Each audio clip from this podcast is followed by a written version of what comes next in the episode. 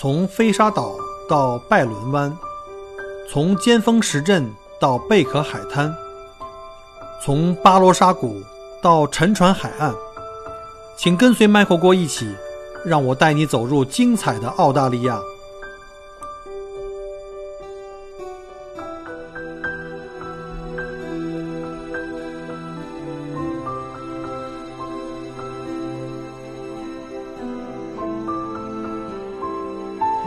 首先，非常感谢各位啊！感谢各位很闪光参加我的第一次的视频、音频的这个同步的直播。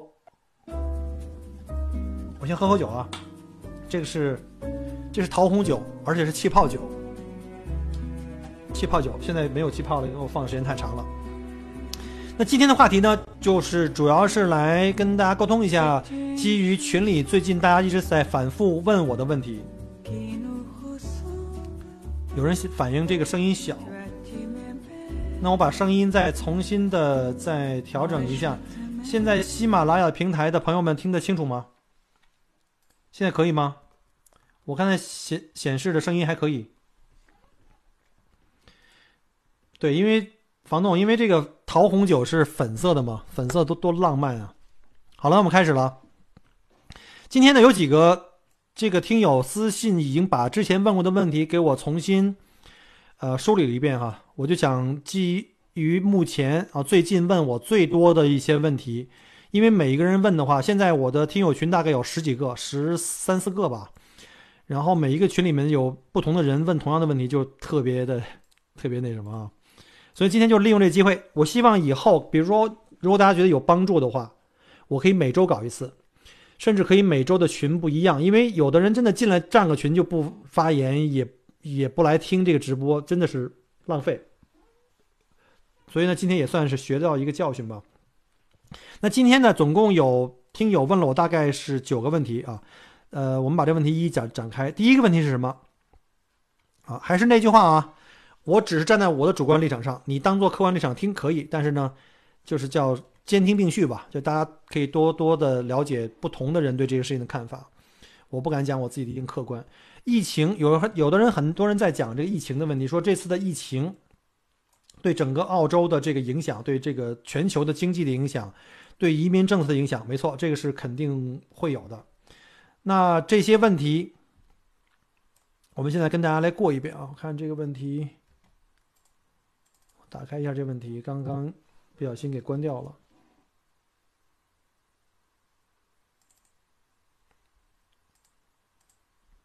好，第一个问题就是，疫情形势下呢，对这个未来移民的这个展望，比如技术移民可能会这个趋于收紧，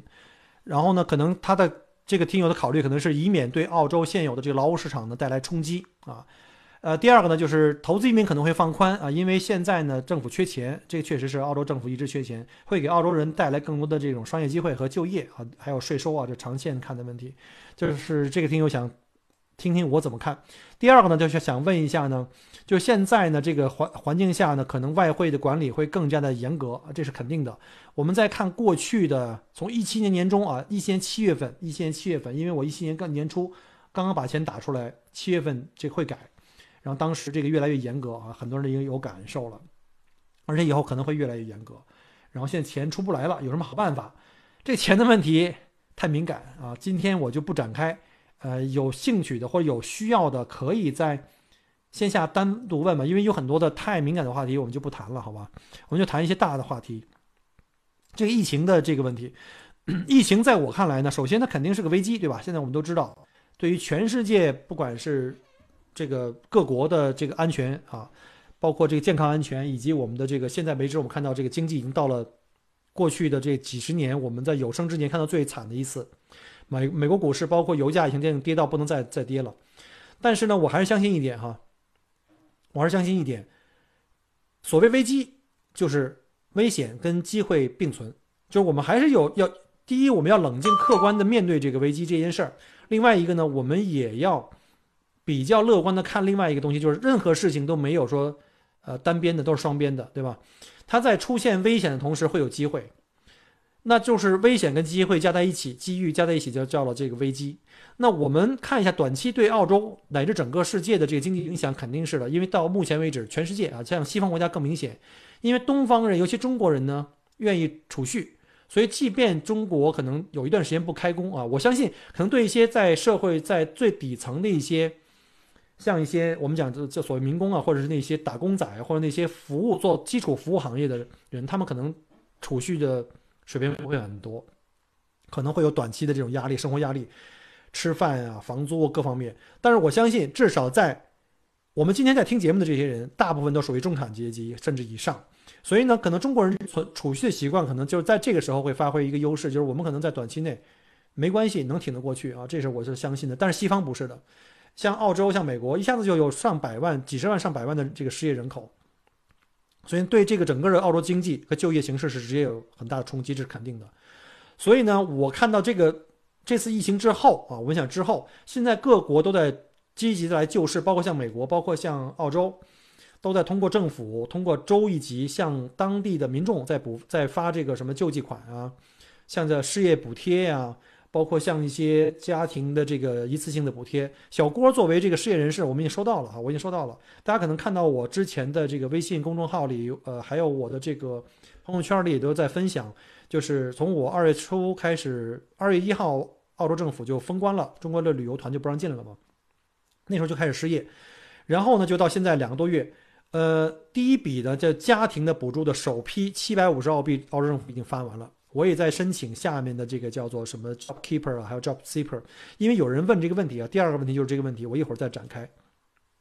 所以呢，西方国家的这些政府呢，第一个时间一定要开始开仓赈，就是。镇民就开始发粮了，为什么呢？因为老百姓不存款，很容易就带带来很多社会问题，比如说有很多人吃不上、喝不上，就可能会有很多治安的问问题。所以呢，这个是做的非常好的。这个对于我在澳洲的感觉来讲的话，澳洲政府这次做的，不管在这个封关啊，不管在这个呃本地停止流动，就关于我们在维州像这个 Stage Three，我们开始在家里隔离这种措施都做得非常及时。所以你看整个。全世界目前西方国家，我觉得在疫情控制方面比较好的几个国家，像新西兰跟澳大利亚。当然了，这两个国家也有它本身的一个地理的位置特点啊，毕竟是个岛国、孤岛，而且整个南半球人口也比较少，跟其他大陆呢相隔都非常非常远，这也是一个优势。所以你看，在过去几天，整体的这个疫情的这个爆发的这个趋势，在澳洲已经非常非常少啊，以个位数啊，甚至是有的时候某一天已经是零了，所以非常非常好的一个控制。我想说的是，通过这次的疫情，我们也知道，在各个国家对这个疫情的控制，他们的政府的官员的反应速度，以及民众的这个配合，我想说的就是说，在这个问题上，我想给澳洲政府点个赞，是非常非常好的。为给尤其给我们维州的这个政府啊，州政府做的也非常非常好。那就会带来下一个问题，就是说关于疫情对澳大利亚下一步的这个移民的走势的问题。第一，我预测啊。不一定准，毕竟我不是那个，我不是做这个占卜的哈。但是我预测，按照我的理解，如果现在有人，比如现在在座各位，我相信大部分人都在奔跑在移民的路上，或者正在准备犹豫哈，正在准备是不是要走向移民这条路。你们可能同时也考察了很多国家，但这次疫情以及对疫情的这个举措。可能会让很多人开始有倾向，就是我可能更愿意去一个举措更好、效率更高的一个政府，执政效率更高的政府，而且呢，民众更加支持、更加配合，啊，所以我相信在这方面的话呢，澳大利亚跟新西兰啊，尤其是澳大利亚可能会被很多人放在移民的首选的的国家，所以我预测会有在疫情结束之后会带来更大一波的移民潮，啊，这个是肯定的，这个这个不是在忽悠啊，就是其实有很多人可能在摇摆啊，就包括之前有很多人。呃，在国内做的还不错，收入啊，各方面社会地位啊，自我认知都还不错。呃，一直都在跟我聊说，哎呀，犹豫啊，犹豫啊，很多人我就不点名了啊。现在这个 老韩同学，你在哪个群里呢？你是在，你是在这个，你是在这个企业微信群还是在喜马拉雅群？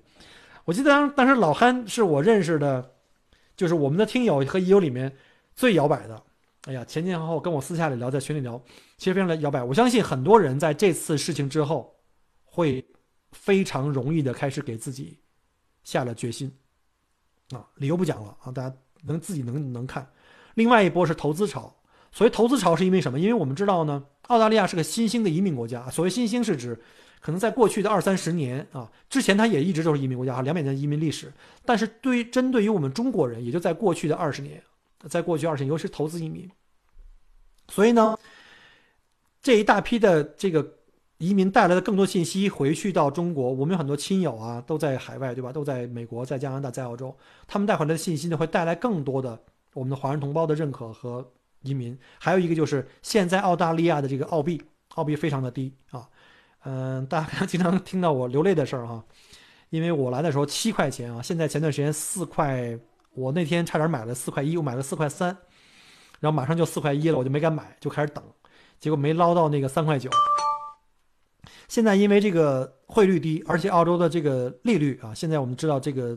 利率也低，利利率低带来的另另外一个就是我们的房贷的利率也很低，所以呢，现在澳洲的房地产市场呢又是一个非常值得去去投资一个一块啊。我们知道跟美国比，澳洲的房产是没有遗产税，也没有房产税的啊。这个不是为了给这个澳洲房产去去这个做义务推广，只是说，因为我们这听友问的这个问题。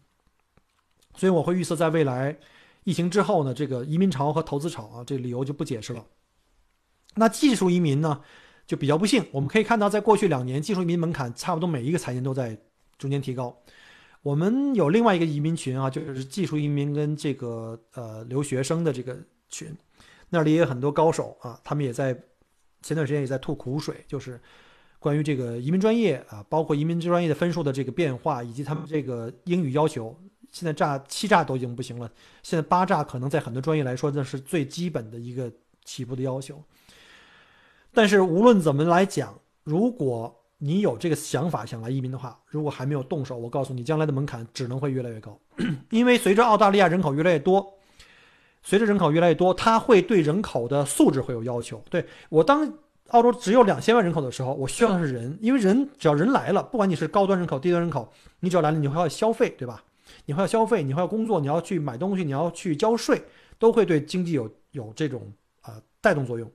但是当澳大利亚，因为我们知道澳大利亚的这个，我们叫叫有一个叫 Greater 呃 Australia 的这个目标，就是澳大利亚这个叫大澳大利亚的目标，将来是大概是四千万到五千万人啊。这是按照人口学家根据澳大利亚这个资源，我们可利用的耕地、可利用的土地和降水各方面的这个资源，我们不可能太太多哈。那目前是两千五百万人，如果有一天到了三千万人。随着人口越来越多，它会对人口的素质的构成会越来越严格，所以呢，技术移民的门槛毫无疑问不可能降低，会越来越高。所以各位如果有心思要做这个技术移民的，一定要抓紧。另外一个呢，我也给一些可能你自己已经来不及技术移民了，你的年龄或者你的技术的分数或者英语水平各方面的原因，但是呢，你在国内发展的还不错，你要想一个问题，可能你目前呢。没有，你可能年龄不够技术移民，但是呢，你也还在想，我可能还不够投资移民，甚至我还在犹豫要不要移民。请帮你的下一代想一想，他们如果将来不能够跟你一块移民的话，他可能会只能考虑技术移民。可那个时候的技术移民门槛，尤其对我们中国人母语根本不是英文，这次技术移民的这个门槛提高，主要是对英文水平提高。其实印度人是占了先机的啊，因为印度作为。曾经的印度的这个官方语言是英语嘛？他们是也是英联邦的这个移民国家，这个殖殖呃殖民地。所以呢，我会发现我们之前的有一些听友，他们本身哈在国内是做企业的，他们并对这个移民澳洲没有任何兴趣，就是因为看到自己的孩子通过读书留下的可能性太低，或者是通过技术移民这个门槛太高而不可能实现，所以呢，这些人一拍大腿。趁自己的孩子还不到十八岁，甚至是可能是超过十八岁还没到二十三岁啊。我们知道，十八岁以上、二十三岁以下，凡是证明他现在还没有独立的经济能力，还在读书啊，这种还要靠父母的话，还是可以跟父母同时来的。所以呢，很多人因为技术移民增长而转投了投资移民，不是因为为了自己，是为了自己的孩子。大家好好想一想。而且技术移民要花多少钱，花多少时间，受多少罪？而且技术移民只是你一个人。对吧？技术移民一个人，或者是自己的那个配偶和小孩。可是如果父母投资移民呢，就不是一个人了，可能是两代人，对吧？父母加上自己的孩子，啊，所以大家可以想一想啊。我可能又顺便给这个投资移民的这个，又又给这个这个移民公移移民公司又免费的做了这个广广告哈。所以呢，大家可以知道，就是在未来，我相信在这个疫情结束之后呢，呃，投资移民的门槛也会相对提高，因为它不是说就就像技术移民那样那样的高，但它也会提高。为什么呢？我相信澳洲的这个移民门槛提高有两个方面，一方面是看全球啊，我们知道当年这个。呃，美国什么 EB 五啊，什么什么，包括加拿大的门槛提高以后，紧接着新西兰跟澳大利亚就要提高，因为全球的在水涨提呃水水涨船高。另外一个就是，当我说过前一句话，就是当这个大批移民潮开始涌过来的时候，我们还想一想啊，幺八八类移民跟技术移民很像，是平分制的，是按分制的。像我们的州政府哈，联邦政府的幺八八 A 的这个移民的申请，我记得应该是六十分还是六十五分的及格线就可以递交了，但是维州是八十到八十五分起步。为什么？就是因为申请人太多了，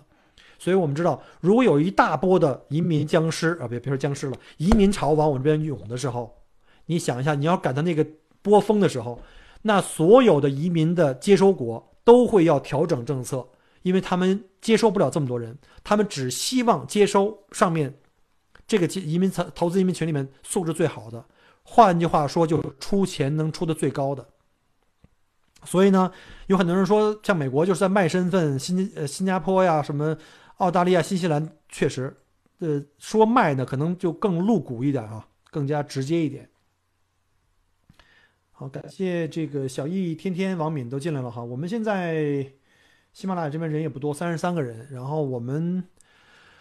我们这个企业群已经有九十几个人了，快一半了，也不错了哈。啊，刚才讲到这个移民潮和这个投资潮。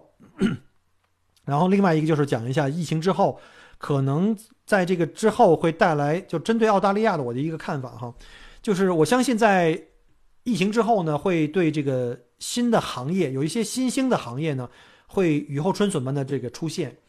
嗯，大家还记得零三年当时北京的这个非典吗？当时的很多当时的快递公司还很小，因为这个零三非典啊，很多人不出门了，不上班了，这个很多的这个快递公司雨后春笋般。发展起来，到现在有了很多那种大型的，配合着淘宝的这种运营模式啊，这种网店呀，这种利用互联网的这种方式，因为互联网的方式很简单，就是它可以非常高的高效的进行销售啊，进行盘货呀，可以降低运营成本。尤其在澳大利亚，大家还记得我原来节目里就是讲投资移民的两大坑是什么吗？一个是房租，一个是人工啊，因为澳洲的这个人工非常非常贵。今天我还在跟我。呃，加拿大的一个 一个同行在聊天，呃，在加拿大呢，成人的这个就是在我指我指的是那个大温地区啊，呃，这个他们的成人的最低的工资标准是十五块钱加币，相当于十六块澳币，因为现在澳币比较低啊。其实我们经常大部分时候澳币是比新是比加币还高的，但是我们知道在澳洲一个成年人的最低的，呃，就是这种工资标准是二十块了，已经，我记得是十九块几。已经是二十块，加上 super 的话已经超过二十块，所以这个成本是非常高的。所以在澳大利亚呢，有两大这个这个运营公司的一个固定成本是非常非常可怕，一个是房租，一个人工。如果可以把这两个去躲开，比如通过互联网，通过高新技术啊，啊，甚至有很多澳洲公司呢，呃，把员工或者一些一些可以远程进行服务的进行外包。我们知道打电话、银行服务也好，电信公司也好，任何的这种服务也好，大部分都是听了起来像印度口音，没错。外包给印度的这个 call center，所以呢，我相信这种疫情之后呢，很多的新兴的产业，尤其是以互联网为这个平台的很多新兴的产业会起来。所以我也给大家建议一下，大家可以包括准备要来登陆的，或者是还没有来，自己可能也在考虑做生意的这块呢，可以考虑一下这一方面的这个建议啊。呃，包括我刚刚做那三期节目，其实是一期节目。切成三块啊，就是那个瑞帮我们来分享他在澳大利亚利用这个亚马逊、利用易贝去做这个电商的这个经历啊，也是比较成功。但并不是所有人都成功啊。为什么我没有采访其他人？因为我有认识很多人在网上做电商，但并不是都很成功。有很多人打个平手，不亏，拿个身份，然后拿到以后一样就是关店走人不干了，或者是改行了。好，刚才讲过了。刚才他问我那关于钱出不来的这个事儿，这里就不讲了，因为原来在群里聊过很多。不想因为聊这几分钟，突然间这个线路屏一黑啊，不能聊下去了。所以呢，这个钱的事儿就不讲了。我只能说一件事儿，就是大家看一下过去十年到二十年澳大利亚的这个汇率。现在呢，我只能讲机不可失啊，点到为止。你们都懂我说的是什么意思啊？再看一下目前我们澳大利亚的人均的这个 GDP，澳洲的整个这个国土的资源面积以及相对于这个人口，澳洲的这个发展潜力，我是非常非常看好的。所以呢，现在澳币这么低，知道该怎么办吧？实在花不完的可以送给我啊。好，呃，第二个问题就是你们可能看到群里的第二个问题就是有人就在问哈，说可能是个技术移民啊，技术移民的同胞我忘了是谁了，一月份拿到的 PR，啊，在公司已经工作两年多了，就在他现有的公司。呃，今天公司通知我，因为签证原因啊，没有资格申请 Job Keeper 啊。追问具体原因，得到答案是因为拿到 PR 的时间不够长。我并不确定这个解释是否正确。他想问问我说，刚拿到 PR 的有没有这种叫所谓为期一年的这个福利等待期？这个适用于当前疫情的情况吗？呃，呃，因为问问题的人很多，我没记住这个这个听友的名字哈。按照我的第一个反应是。你的这个雇主可能理解错了，因为我看到那个政策是指在，应该是在三月一号以后，还是三月十二号以后，所有在职的或者是刚刚招募进来的，所有澳大利亚的 PR 或者是公民，他并没有写说你拿到 PR 多长时间了，因为你只要拿到 PR 就是 PR，不存在说你是短 PR 还是长的 PR，好吗？所以呢。你如果在这公司工作两年了，我相信在之前都是用 TR 的身份，或者是其他的工作签证的身份，我我不知道哈。只要是你在三月一号以后拿到了这个 PR，而且你在这公司在三月一号的时候仍然以这个全职工作在工作，或者是这种呃 part time 在工作，他就能够满足这个要求，这是我的理解。嗯，你要小心一点哈，你要小心一点，就是说。我知道有一些雇主，我不知道是他这个公司背景是什么背景哈，他这雇主会不会拿你的名额去申请 Job Keeper，然后把钱并没有发给你，这是很很关键的。但是政府会规定他先发钱，政府根据发钱两周两周的发钱的这个这个呃，这个叫什么这个记录，然后每个月每个月一次来给这个雇主来做这个 claim，所以呢，呃。你听我讲完一遍呢，我只是说我对这个问题画一个很大的问号。我觉得你是有机会，你是有够这个条件能够领到这个 Job Keeper 的，你应该是 Entitlement 是没问题的。但是同时，我也建议你上网看一下，上网看一下。还有就是我的买火锅的同名的公众号啊，我的微信的公众号里面有一期专门讲这个 Job Seeker 跟 Job Keeper，好吧？Job Keeper 这个东西呢是刚刚出来不久的，呃，新的政策，我也刚刚在前两天给我自己的旅行社的这个公司申请一个，因为我自己作为。独立运营人啊，我也要拿到每两周一千五的一个补贴，我也已经申请了，还没拿到，目前还在等。嗯，所以这个问题的话呢，我建议你呢，就直接到这个真雇再跟雇主去谈。如果他仍然坚持说你这个不符合，那没关系，那没关系，因为你是 PR，你一月份的拿 PR 了以后，你已经有 MyGov 账户，你也有 Centrelink 账户，你只要把 MyGov 账户跟 Centrelink 呃连接好以后，你可以登录 MyGov。然后进入到 Centrelink，然后点击一个叫 Make a New Claim，Make a New Claim，因为我刚刚帮我老婆去做了这个 claim，然后呢就点一个叫做 Job Seeker，Job Seeker，Job Seeker 里面呢其实有很多人的担心是什么呢？就是 Job Seeker 以前是一直都会有的，是个现有的流程，它是对所有失业的失业人士进行这个失业金申请的，但是它有两个很大的一个障碍是什么呢？一个就是对你固定资产和流动资产的这两项的一个评估啊，评这两项评估。但是啊，记住，但是这次政府呢，因为疫情引起的失业，他们有一个东西叫做呃叫 coronavirus 的 supplement，这是指什么呢？就是凡是因为疫情影响的失业，你会拿到一个疫情失业补贴，每两周五百五十块钱啊。而拿到这个东西的前提，就必须得经过 job seeker 这个整个流程。他们专门特别有一个计划讲好这 terms，讲怎么讲呢？就是。在这流程里面的话，虽然有固定资产跟流动资金，就是银行存款这两项考核，但是这次针对疫情申请的这个这个 job seeker，是把这两项是忽略掉的。记住啊，是忽略掉的。所以，如果你的雇主，我喝口水啊。如果你的雇主说你的条件不具备，没问题，你还有一个机会，你就是可以上到网上去，到 Centrelink 上面去申请这个 job seeker。job seeker 是对个人的。是对个人，是 Centrelink 对个人的，而 Job Keeper 是 ATO 就澳大利亚的这个税局针对企业的，啊，因为现在那个 Centrelink 已经非常非常的效率非常非常低，然后呢，网站基本瘫痪。我已经申请了三个星期啊，甚至我有两天是夜里三点钟、五点钟设闹铃起来，起来以后呢，再上网去申请，就是最后一步把这个叫做 M 呃 MODPC 表格上上传的时候呢，系统老是传播不了，一直在显示叫 Session Timeout，就让我就退出了，已经试了不下一百次、两百次。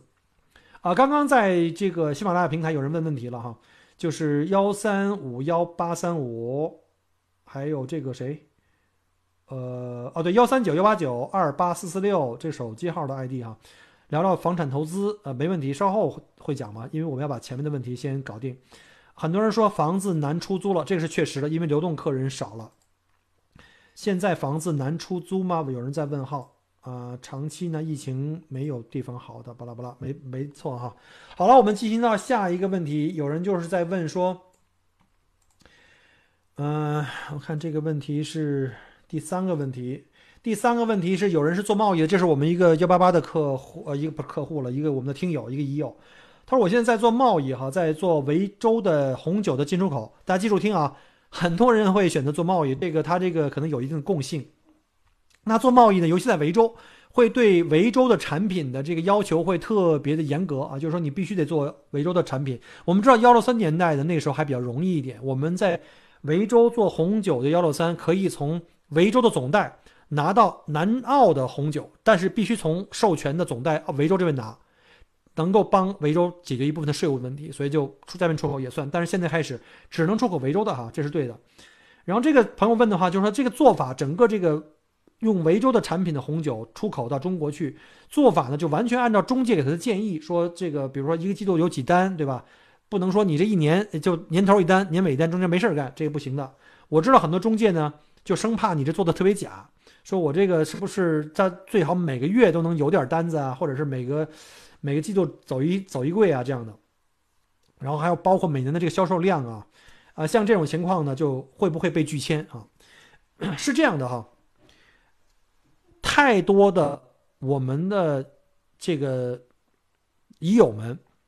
一切呢完全完全靠中介的解释。这个的话不是不对哈。如果你碰到了一个非常负责任的顾问，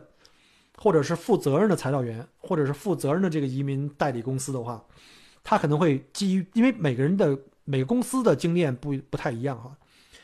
甚至呢，在一个公司内，不同的材料员、不同的顾问，他的细心程度、他的经验也不一样。所以呢，你就要仰仗这个顾问是没问题的，但是前提是他负责服务了多少个你这样的客户，他有没有精力，或者说有没有足够的精力给到你，或者他的专业度。所以呢，我建议，命运一定要把握在自己手里。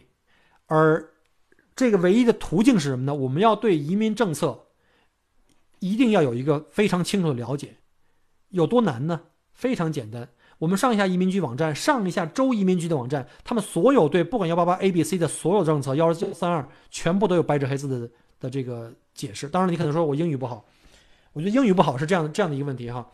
呃，英语不好这个困难一定要克服，就是从零开始一定要慢慢克服，因为你不能说我移民四年过了，甚至五年过来了，身份拿拿到了，我英语还是跟来的时候一样，一定要有一个变化，一定要逼自己啊，人都是逼出来的。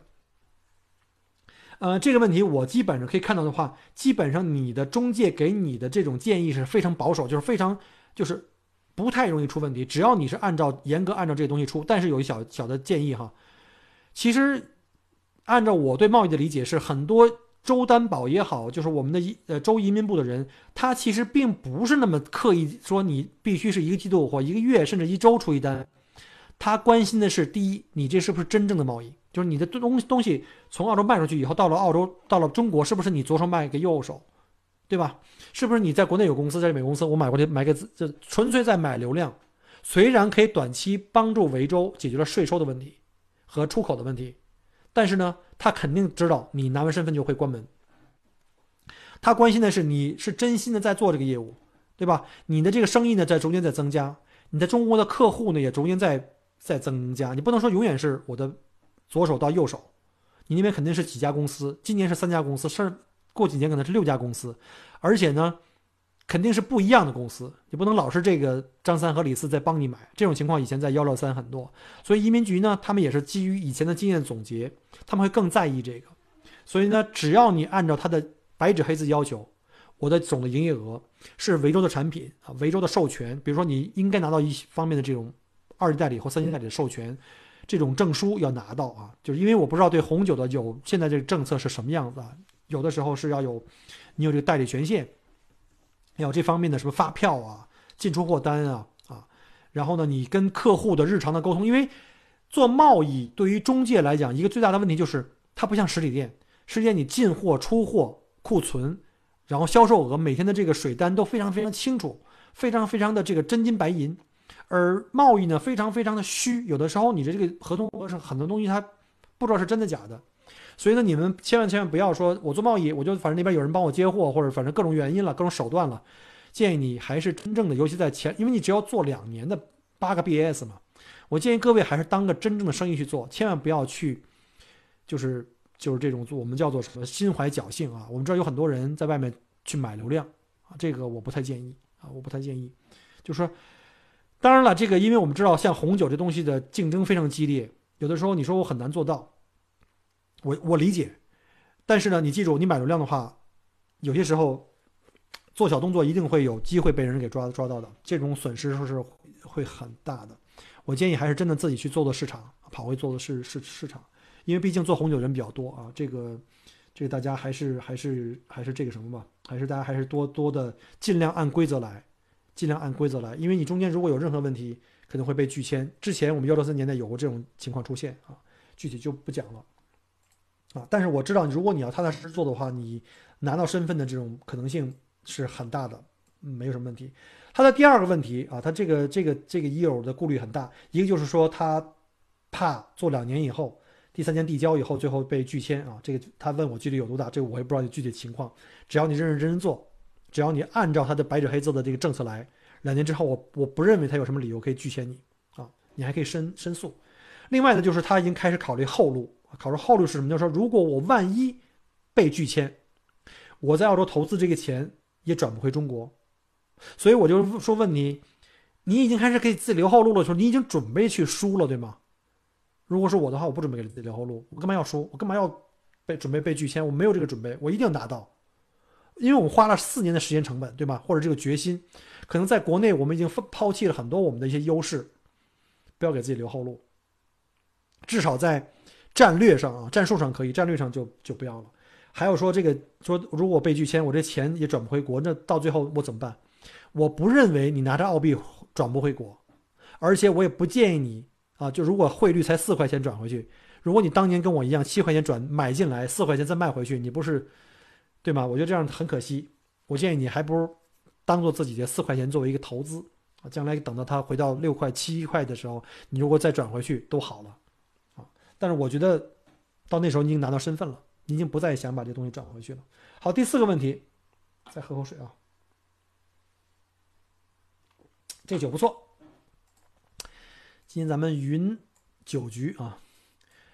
我刚才没看这个平台，我看有没有人给我留言啊？疫情的时候人流少，还是房租的问题？一会儿来看哈。好，第四个问题是有人问这个幺八八 B，这个问题有点敏感啊。我把这个问题先重复一遍，大家注意听一下啊。群里的人大部分可能相信百分之九十以上的人都是幺八八 A，对吧？还有就是幺八八 B 和 C，但是比较少。我们知道到 B 就门槛就高了，到 C 更高，还有像幺三二就更少。那好，这个问题是什么？怎么样呢？有人问哈，幺八八 B 办理成功的重点是什么？然后呢，为啥国内的幺八八 A、B、C 三个类型中的办理的这个 B 呢是人最少的？这问题很好。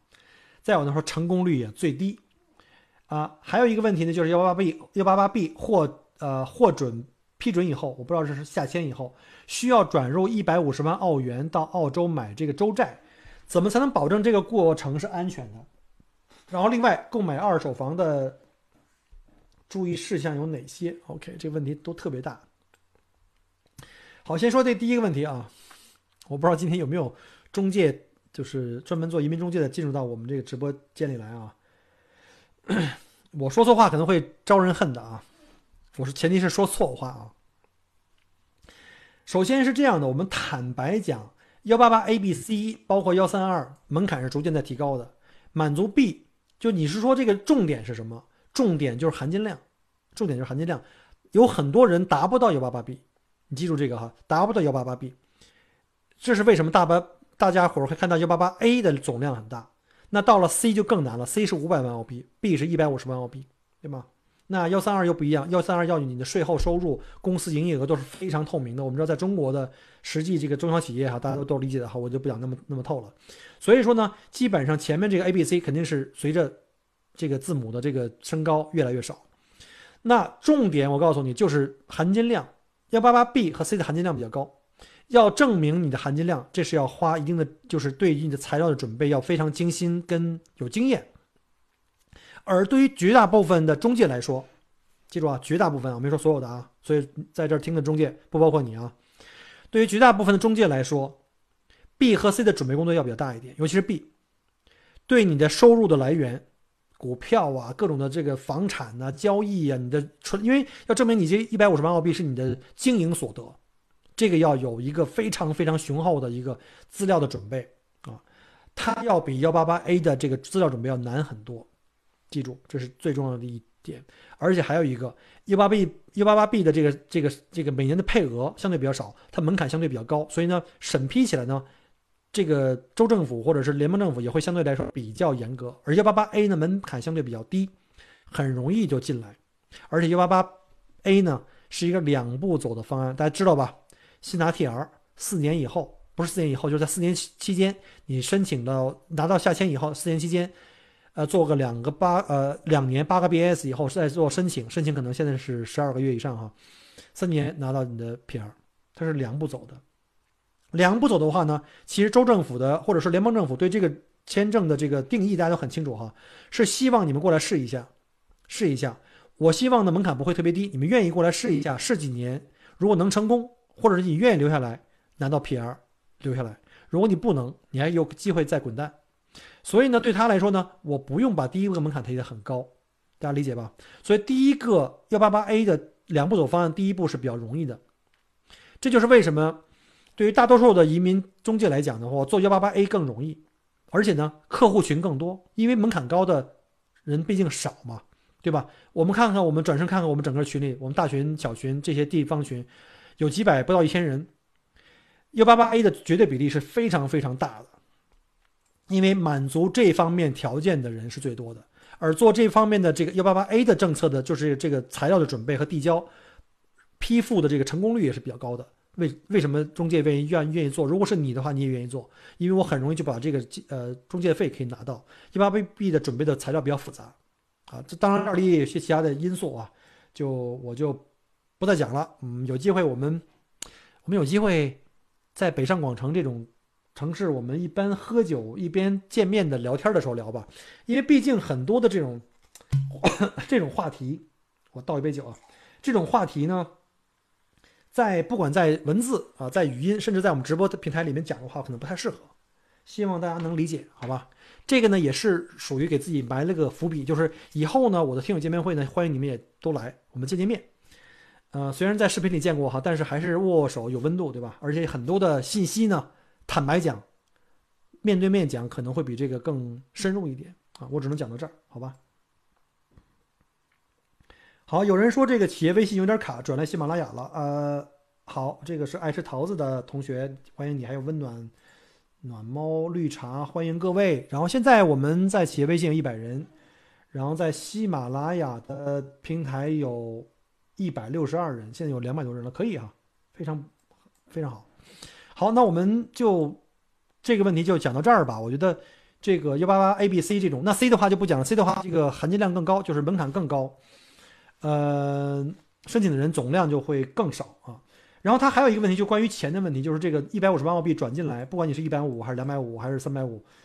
安全性问题有几个哈？一个是你自己转，你自己转的话就我就不讲了，你就是反正每年每人五万汇额就就不讲了哈。针对幺八八 B，大家记住哈。针对幺八八 B，你的这个一百五十万澳元是由澳大利亚政府认可或者指定的金融机构帮你做这笔这个钱的这个这个转出，他们要提供这个证明，因为政府一定要知道你这笔钱的来源是干净的。呃，澳洲政府以前的最早的那个投资移民对钱的来源不太查哈，结果就引出了很多问题，包括那些什么那个对吧？俄国人那帮、苏联人那帮什么黑社会啊，包括什么非洲很多那帮对吧？军阀呀。所以现在对钱的来源非常非常严格。所以你记住，这笔钱是在政府的指定的金融机构监管下转进来的，安全一点不是问题啊，一点不是问题。而且你是买州债啊，这个是没问题。州债其实就是跟是等于是政府的一个政府的一个远期的中远期的这么一个 credit 啊，就跟银行一样啊。你觉得这四大银行会不会倒闭？州政府会不会倒闭？我觉得这个是安全性是蛮高的，只不过呢，它的回报会很低。你记住，这个风险跟回报一定是啊相辅相成的啊。所以你这个问题不用纠结啊！我看了你这个问题，主要还是因为纠结。好了，下一个问题是第五个问题，嗯，第五个问题是关于手灯要注意的问题和容易踩坑的事情。我的天哪，这个节目要讲下去的话，得到明天早上了。我简单说吧，其实手灯的注意问题，我觉得有几个几个点吧。呃，大家在来的时候要注意几个点，一个就是你要安家，尤其对大部分中国人，觉得你在外面天天奔波的话是没有安全感的。所以呢，大家无非就是上来就是先是房子问题，房子问题可以是租啊，短期我刚来的时候人生地不熟可以是租，然后呢，但是是一定肯定可能半年一年的，可能通过看房啊，通过呃对自己的这个生活安顿下来以后，比如包括对孩子的学校啊，我先说这三大点吧，一个是房子，一个学校，还有一个就是生意，就这个是我们登录的。三个最主要的任务啊，那我觉得第一个就是房子，但是房子它不是一个独立存在的，它就一定要考虑到几个方面，一个就是我将来的生活半径，生活半径在什么地方啊？在这里再提醒一句哈，不要再以那种，包括我之前的很多客人也是哈，非得要问我离 CBD 的距离，恨不得买到 CBD 中心去，那不是生活区啊，那不是生活区，除非你的因为你生活工作需要都必须在在 CBD，否则的话我不推荐啊。然后呢？房子也考虑到一个一个便利性，就是包括周围的这个什么各种的什么医院啊、超市啊、商场啊，什么华人的超市，因为有华人特色嘛，华人超市、商场啊、中餐馆啊，然后就是我们的中国人的父母会喜欢对孩子教育会比较重视，那公校或者是我们喜欢的私校，是不是在附近了？再有就是兼顾考虑我们将来生意做什么哈，当然做贸易无所谓，你要是开个店的话呢？呃，也不要离自己的店太远。当然了，有有的时候也很难平衡，就不要千万不要以说我可能开个店，我为了这个店我去买房子，千万不要，因为你的店是一个临时性的一个方案，可能三五年、七八年你就换掉了，你难道那时候再搬搬一次家吗？所以我觉得可以把生意作为一个选项，就是说我在考虑买房的时候可以考虑，但是最主要的还是我们的生活的半径啊，生活的半径和这个呃方便度，我们周围的这些设施，孩子学校啊。包括小学、中学都可以考虑一下，包括私校、公校都可以综合考虑一下。然后另外一个就是治安啊，因为各个区的治安还是不太一样啊。嗯，这点的话我就不用讲了，这个东西我老说我黑哪儿吹哪儿，没有必要。大家可以上维州警局去查一下历年的犯罪率，你看那犯罪率的区间啊，第一条就把我刚才讲过的给验证了，CBD 不能去，因为那是犯罪率最最高的地方啊。好，这个问题就基本上就这样了啊。他说这个除了这个手动的问题，有几这几个任务之外，还有容易踩坑的事情。我觉得没有什么特别容易踩坑吧。你登录嘛，你就是，呃，怀着一个对新环境的一个敬畏之心，因为我们通常所有的人啊，所有的人正常的人人性的反应是对未知的世界会有一种莫名的恐惧。比如你去一个新的环境去旅行也好，当然也是一种新奇感哈。当尤其是你带着一家老小来移民，对那地方完全不了解，语言、文化、地理位置，包括开车方向都不通都不通的时候，会有一种莫名的这种不安全感。没关系，现在已经比以前好多了。首先，现在我们有各种各样的渠道上网去查各种论坛，包括听 Michael 的节目，包括不光是我的节目啊，这里喜马拉雅，我们看到今天晚今天晚上我们的这个喜马的平台上还有像。阿凡姐呀，房东也都加入了我的，这都是我们在澳洲的喜马拉雅的我们的这个同行主播啊，都是非常不错的主播。他们的很多的节目比我的还客观，多听一下啊，兼听并蓄，这样话理解更多。通过听这节目，包括在我们的群里边跟已经登录的这些医友们互动，我发现有很多人特别逗啊，争着抢着进这群，然后从来不发言。当然了，有可能你是在潜水，别人聊天，你天天的都不落，每天都爬几百层楼再去看，再去偷摸的消化吸收这些营养知识，这个是可以的啊，我理解，我认可，因为每个人的性格不一样啊，有几个人能像我跟阿荣和这个这个这个房东这么贫呢，对吧？主要是时间多。但是我就说有很多人，他也不看，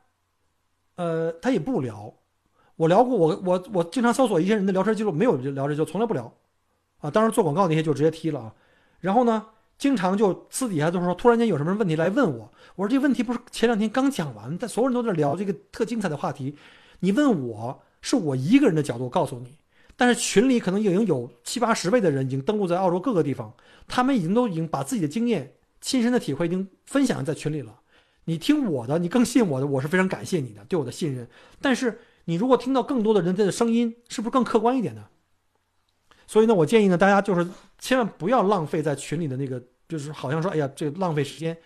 你可以把那些没用的信息过滤掉。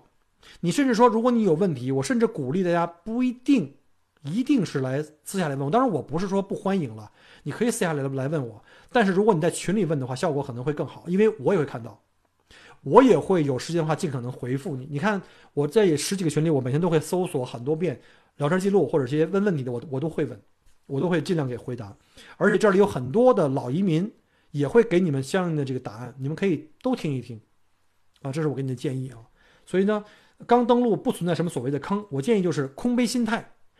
我特别怕那种就是自认为我在国内是成功人士啊，咱什么没见过，我在我行业里我是泰斗级人物。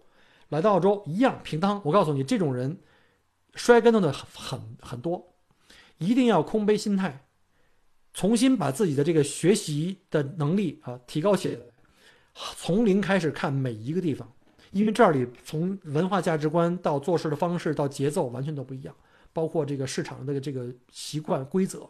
所以一定要空杯心态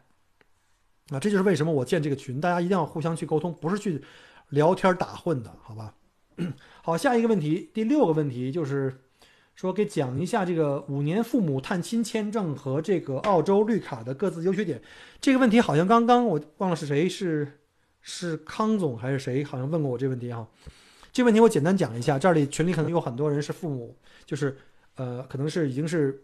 当爷爷奶奶了，可能他们的子女在澳洲呃已经扎根了，是 PR。办探亲签证哈，记住，探亲跟旅游是同一类签证，叫做六百签证。六百的探亲旅游签证呢，它是不属于 PR 的，它不是不能享受任何福利的，跟游客没有任何区别。只不过你的时间可能会比较长，比如说像一般的这种父母探亲签证，可以做到五年有效，最多可以待三年，可以连续待三年，或者是间歇待三年。但是你必须得买保险，因为所有的这个 PR 的所有的福利你都不能享受。医疗啊，所有的这些都通通不可以，而且记住哈，是不可以打工的。很多人问我是不是可以打工，不可以，这是违法的。抓到以后就会把你遣送啊，你可能在很长一段时间内就不给你，所以不要动，不要做这种这种危险动作啊。那绿卡有什么区别？就是如果是你是办了这个父母团聚移民，比如像八六四或幺四三，八六四就是年代八六四，你。不管哪种，只要你获签下签拿到 PR 以后，你就跟澳洲本地的这个公民和 PR 的福利啊，我是指的福利是一样一样的啊，除了没有选举权跟被选举权以外啊，当然了，在就读、在上学和这个找工作的时候也有一些区别，有一些政府工作或者怎么样或军方的话，PR 可能是受限的啊，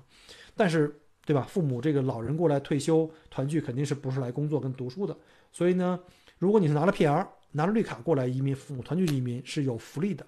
而且在这儿连续居住十年以上是可以拿养老金的。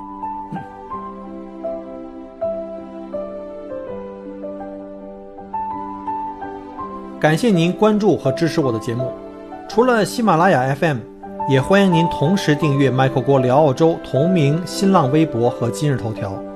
以及同名微信公众号，里面有很多旅行移民相关的资讯和攻略。